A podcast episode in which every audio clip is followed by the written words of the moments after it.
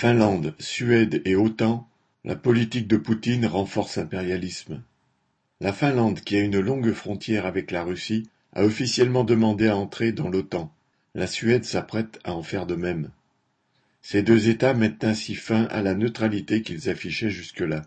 En réalité, le rapprochement de la Finlande et de la Suède avec le camp occidental ne date pas de ces dernières semaines, mais au moins de l'effondrement de l'URSS en décembre 1991. Elles ont rejoint l'Union européenne trois ans plus tard.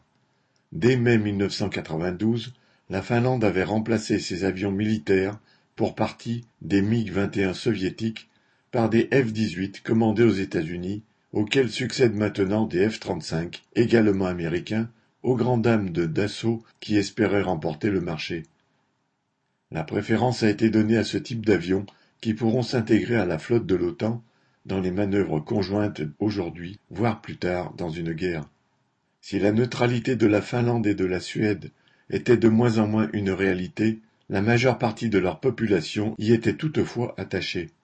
L'inquiétude suscitée par la guerre en Ukraine a-t-elle vraiment provoqué un changement d'état d'esprit de la population? Voit-elle maintenant dans l'OTAN une protection contre une éventuelle agression russe? En tout cas, dans les deux pays, les gouvernements à direction social-démocrate n'ont plus aucune retenue pour se déclarer en faveur d'une adhésion à l'Alliance atlantique.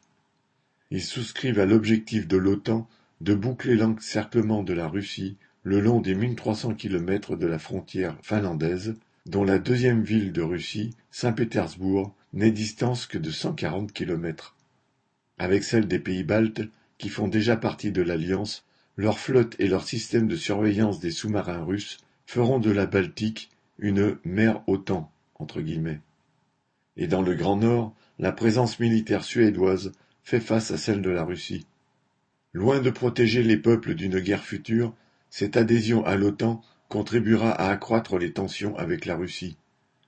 C'est cette même politique d'encerclement menée par l'OTAN qui a conduit Poutine à envahir l'Ukraine. De son côté, l'OTAN n'est pas une officine de paix destinée à protéger les peuples. Cette coalition militaire constitue le bras armé de l'impérialisme américain, et ses dirigeants sont aussi peu soucieux de l'intérêt des peuples que les maîtres du Kremlin. Les gouvernements finlandais et suédois offrent aux États-Unis et à leurs alliés de nouveaux champs de manœuvre pour préparer des guerres dans le cadre de l'affrontement contre la Russie avec les populations du nord de l'Europe en première ligne. Jean Sandet